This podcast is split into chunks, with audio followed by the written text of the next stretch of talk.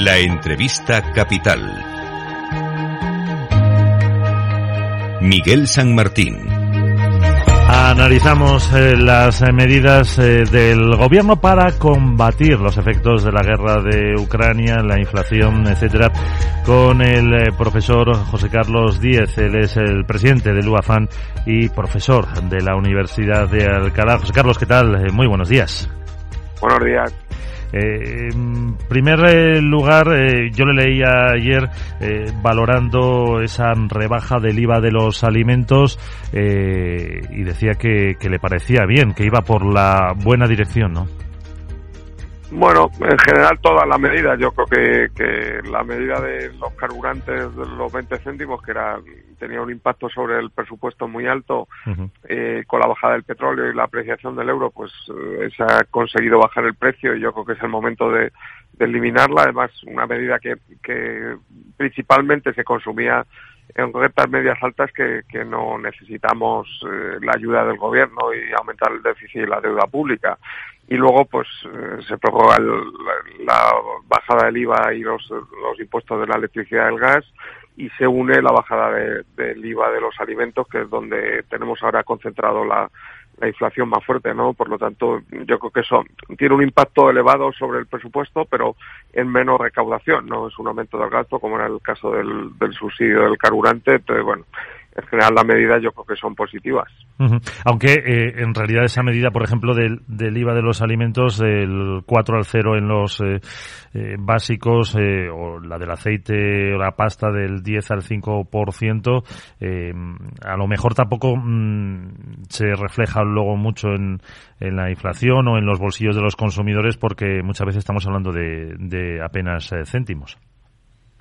Bueno, pero evidentemente que apenas céntimos tiene impacto en la inflación, ¿no? Son productos básicos que tienen precios bajos y claro, esos céntimos pueden tener un impacto importante, ¿no? La clave, yo entiendo el, el debate, ¿no? Si eso se va a trasladar en precios o no. Bueno, lo que sabemos los economistas es que va a depender mucho del entorno competitivo y lo que sabemos en España es que el sector de la distribución y de la grandes superficies pues tiene un entorno altamente competitivo. De hecho, lo que ha habido en España en ese sector en los últimos 10 años ha sido deflación, ¿no? Hemos visto bajada de márgenes, comprensión, muchos problemas de salarios y, ¿no? Y yo creo que, que ahora, por mucho que quieran, algo de, la bajada del IVA, pues evidentemente se, puede quedar en el sector, pero una parte acabará en el consumidor, ¿no? Es difícil medir cuánto, pero yo creo que, que la mayor parte de la bajada del IVA acabará repercutiendo en el consumidor eh, hombre, y además eh, supongo que, que, dentro de la medida que se pueda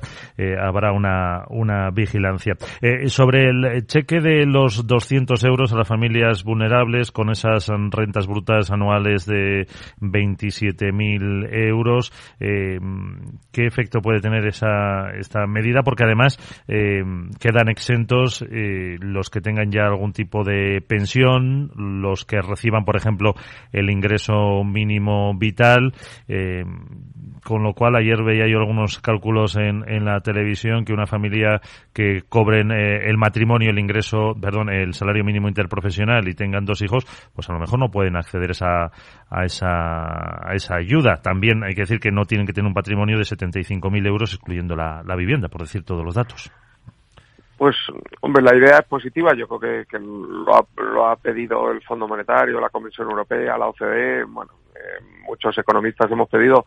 Las familias vulnerables de menos renta son las que más sufren la inflación. La subida de precios es igual para todos, pero los que tienen menos rentas les, les, les repercute más, ¿no? Les, les, tiene más impacto sobre su capacidad para consumir, ¿no? Por lo tanto, yo creo que la medida es positiva Sí, yo me refería a, aumentar a lo mejor un poco el umbral de esa, de esa renta para que pudiera acceder más personas. Bueno, pero no está mal, ¿eh? Cuatro millones de hogares por un promedio de tres, cuatro personas por hogar. Estamos hablando de, de más de 10 millones de españoles ¿eh? que van a recibir esa ayuda. El tema es eh, que debería ser un cheque directo y sin muchos condicionantes para que llegase rápido a las familias, ¿no? Si empiezas a ponerle condiciones, como has dicho, eso mete burocracia, se tiene que comprobar todas las cosas que has dicho y es posible que, que otra vez, como pasó con el ingreso mínimo vital, pues sea una medida que tarde en implementarse y que tarde en llegar a las familias, ¿no? Evidentemente que, que no le va a resolver la crisis, pero que sería un alivio muy importante en un momento de subida de inflación. Pero bueno, vamos a ver, ojalá se implemente bien, pero, pero si la complicas, pues, pues es una medida que puede no, no ser tan efectiva.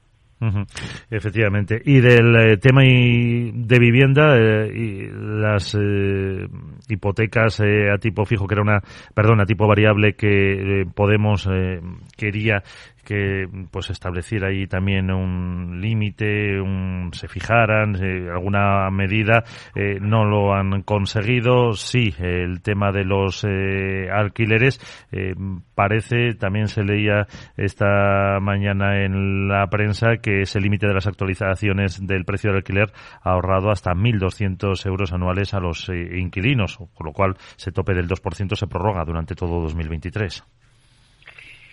Pues sí, es una medida eh, mínima, ¿no? Eh, tiene impacto evidentemente sobre el sector de alquileres, pero no excesivo en contra de las medidas que proponía Podemos, ¿no? Que eran muy intervencionistas y luego el tema de las hipotecas, pues hombre, realmente lo que hace es quitarle el, el ámbito de actuación al Banco Central Europeo y a la política monetaria, ¿no? Evidentemente que yo creo que tiene más sentido lo que ha hecho el gobierno, que es hacer un pacto con la banca donde a esas mismas familias que se les da el cheque de los 200 euros por menos de 27.000 euros por hogar, eh, se les hace un acuerdo donde en caso de que no puedan pagar la hipoteca se, se proceda a una bajada del tipo de interés, si con eso no es suficiente se alargaría el plazo de la hipoteca, se daría años de cadencia para bajar la cuota y en caso extremo o se haría una quita de la deuda o en caso de que ya no fuera posible, pues estaríamos hablando de un caso de, de extrema pobreza, pues habría dación en pago y se quitaría la, la exclusión financiera, ¿no? Yo creo que es una medida muy acertada. Ojalá la hubiéramos tenido en 2008 y nos hubiera ahorrado muchos problemas sociales y una crisis social que, que lamentablemente todavía seguimos arrastrando, ¿no? Un, una fragmentación del Parlamento, nuevos partidos que han aparecido. Bueno, yo creo que, que la medida es positiva. O sea, evidentemente que, que la capacidad que tiene un gobierno para afrontar una crisis de inflación provocada por una crisis de energía que se produce fuera de tu país es muy limitada, pero bueno, dentro de eso yo debo reconocer que de todos los paquetes que se han aprobado desde 2021, a mí personalmente este es el que me parece más apropiado, ¿no? La política monetaria ya está actuando, la política fiscal no se entorpece con la monetaria, con las medidas que han tomado y se toma una medida de proteger a las, a las familias más vulnerables, que es lo que recomendamos los economistas. eh, sí, además lo mencionaba usted antes, el propio Banco Central Europeo también había dicho que esas medidas deberían llegar a los más vulnerables. Y hablando de la política monetaria del Banco Central Europeo, eh, por parte de Luis de Guindos o de Christine Lagarde, eh, se sigue insistiendo en que van a ser necesarias más subidas de tipos para intentar eh, llegar a ese mm, objetivo del 2%. Y decía ayer eh, Luis de Guindos en, Frankfurt que habrá recesión breve, poco profunda en la zona euro, pero que para el segundo trimestre se espera, del año que viene, evidentemente, se esperan recuperaciones positivas. Nos quedan unas cuantas subidas todavía. Bueno, el tema es cuánto, ¿no? El, el, mercado, el Euribor a un año es el indicador que más seguimos en España para el tema de hipotecas o para créditos de pymes, ya recoge las subidas previstas en el próximo año. El mercado está más o menos, ¿no? Esperando entre un 3 y un tres y medio y evidentemente que ya estamos en el dos y medio, ¿no? O sea que, que va a haber más subidas, sí, pero que lo peor de las subidas ya lo tenemos repercutido en, en los tipos de interés, ¿no? El problema es que ese impacto sobre la economía real, que es lo que busca el Banco Central Europeo para frenar la inflación y estabilizar la inflación, se va a producir mayoritariamente a partir de, del primer semestre del año que viene, ¿no? Toda la renovación de hipotecas va retrasada, la renovación de pólizas de crédito de las pymes, la, la renovación y la petición de nuevos créditos, la emisión de nuevos bonos por parte de las compañías más grandes, pues todo eso tarda un tiempo y el impacto lo vamos a ir notando, ¿no? Es verdad que, que el BCE tampoco ha estado muy acertado en sus previsiones, o sea que, yo no recomendaría hacer mucho caso a Luis de Guindos, pero bueno, pero evidentemente que es probable que todavía la economía siga un poco afectada, primero por la crisis del, de la energía y el, el precio del gas, aunque ha moderado un poquito, y luego por la subida de tipos de interés y la propia inflación, que está teniendo un efecto contractivo sobre el, consumo y la inversión de las empresas. Último apunte, hablando de mm, esa eh, inflación eh, provocada por la energía, mm, ¿Teme, cree que el anuncio de Putin de que va a prohibir vender ya el petróleo eh, a los países eh, que han impuesto ese tope de 60 pueda, mm, bueno, y además eh, posiblemente reduzca el bombeo, pueda producir algo más de, de inflación o alguna nueva turbulencia? Bueno, ya, ya lo anunció y lo que ha hecho es bajar el precio, ¿no? No creo que sea por eso, pero evidentemente que la capacidad que tiene Putin de influir en el precio del petróleo es, muy baja, salvo que decida cortar significativamente la producción de petróleo y, eso tendría un impacto en sus ingresos de divisas, sus ingresos fiscales y bueno, la situación económica en Rusia y la propia guerra está prolongándose más de lo previsto eh, Putin eh, eso le afecta negativamente a su entorno social. No creo que se quiera autoprovocar una, una depresión económica más intensa de la que ya tiene.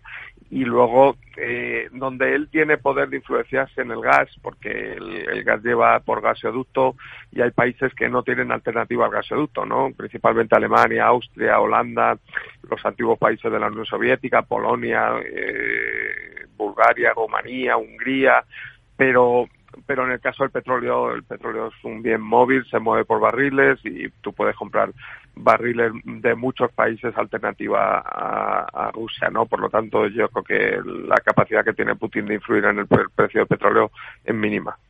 Pues eh, esperemos que así sea. José Carlos Díaz, eh, profesor de la Universidad de Alcalá y presidente de LUAFA. Muchísimas gracias por estar con nosotros y hasta la próxima. Feliz año. Y a, vos, a vosotros, feliz salida. Gracias.